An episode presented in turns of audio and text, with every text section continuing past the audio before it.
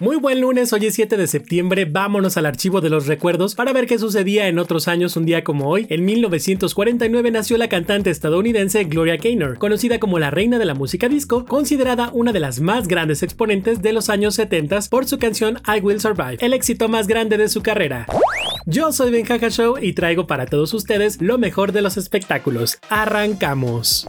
Así luciría Natalie Portman como la diosa del trueno en Thor. El artista Jackson Caspers realizó una imagen de la actriz ya con los poderes del dios del rayo. Natalie Portman regresará al universo cinematográfico de Marvel para la película Thor Love and Thunder, donde repetirá su papel como Jane Foster, con la diferencia de que ahora se convertirá en la diosa del trueno. A pesar de que todavía no hay información de la cuarta entrega del personaje asgardiano, el artista Jackson Caspers se imaginó cómo se vería la actriz con los poderes de Thor, por lo que creó una imagen que muestra a Natalie Portman con la vestimenta nórdica mientras sostiene el característico casco que usa su personaje en los cómics. La propia actriz había decidido no aparecer más en las cintas de superhéroes, debido a que su preparación es muy exigente e invierte mucho tiempo en ellos, pero eso quedó atrás cuando se anunció la fase 4 del mundo Marvel, Thor Love and Thunder, que se estrenará en febrero de 2022. Será dirigida por Taika Waititi, ganador al Oscar en 2020 por Mejor Guión Adaptado de Jojo Rabbit.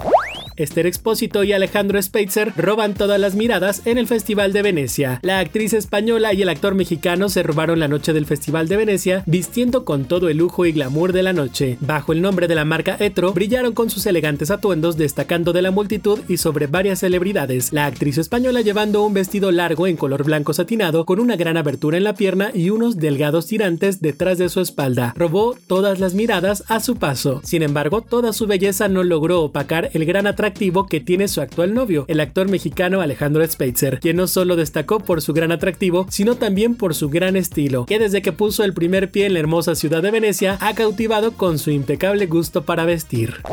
Otro mexicano que apareció en la muestra de Venecia fue Diego Boneta, y es que la lista de mexicanos en la muestra de cine de Venecia comienza a extenderse. Boneta llegó al festival para presentar la reciente película donde participa Nuevo Orden. Su arribo fue a bordo de un bote con traje firmado por Versace, en el que la logomanía cobra más relevancia que nunca, pero sin ser necesariamente extravagante o estruendoso. El filme del director mexicano Michel Franco es la única película latinoamericana que aspira a León de Oro a mejor película en dicho festival. Diego, además de ser protagonista de la cinta, también es productor. El actor viajó a Venecia acompañado por su madre, quien compartió que su hijo ya fue acreedor al Seguso Award for International Leading Actor, premio que dedicó a su recién fallecida abuela Pepa. Durante la premiación se le pudo ver sentado a un lado de la actriz australiana Kate Blanchett. Leonel García presenta su álbum Amor Pasado. Es un homenaje a los grandes compositores mexicanos desde la perspectiva musical y artística de Leonel García, un viaje en el que las raíces mexicanas suenan actuales gracias a la voz, arreglos e instrumentación de uno de los compositores latinoamericanos más importantes de los últimos años. El nuevo disco de Leonel García es la conclusión de una trilogía ya que en 2014 lanzó el disco Amor Futuro, reconocido como disco de oro, y en 2018 Amor Presente, certificado como disco de platino. Ahora el compositor concluye este gran trazo musical con Amor Pasado, una obra musical donde los clásicos de José Alfredo Jiménez, Juan César, Cuco Sánchez, Fernando Maldonado y Tomás Méndez se encuentran con los sonidos internacionales en un giro musical único. Con esta obra no solo tendremos un genial pretexto para volver a los clásicos en el mes patrio, sino que también contamos con un renovado catálogo que se muestra siempre actual. Esto gracias a un recorrido llevado por un gran conocedor de la música y uno de los compositores en español más influyentes de los últimos años, por supuesto, Leonel García. Ya podemos disfrutar en YouTube del video musical del sencillo oficial con el clásico La Media Vuelta, acompañado por Melissa Robles, la voz femenina del grupo Matiz.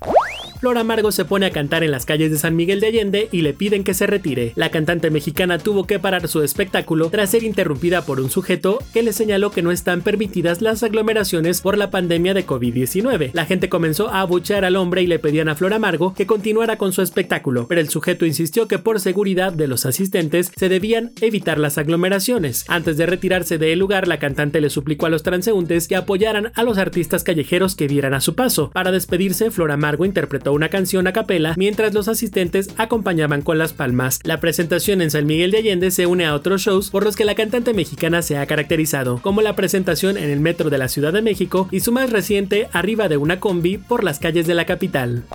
Sigan bien informados y disfrutando de nuestra programación. Si quieren más detalles de estas y otras notas del espectáculo, me encuentran en redes sociales como Benjaja Show. Para Radar News y así sucede, Benjamín González.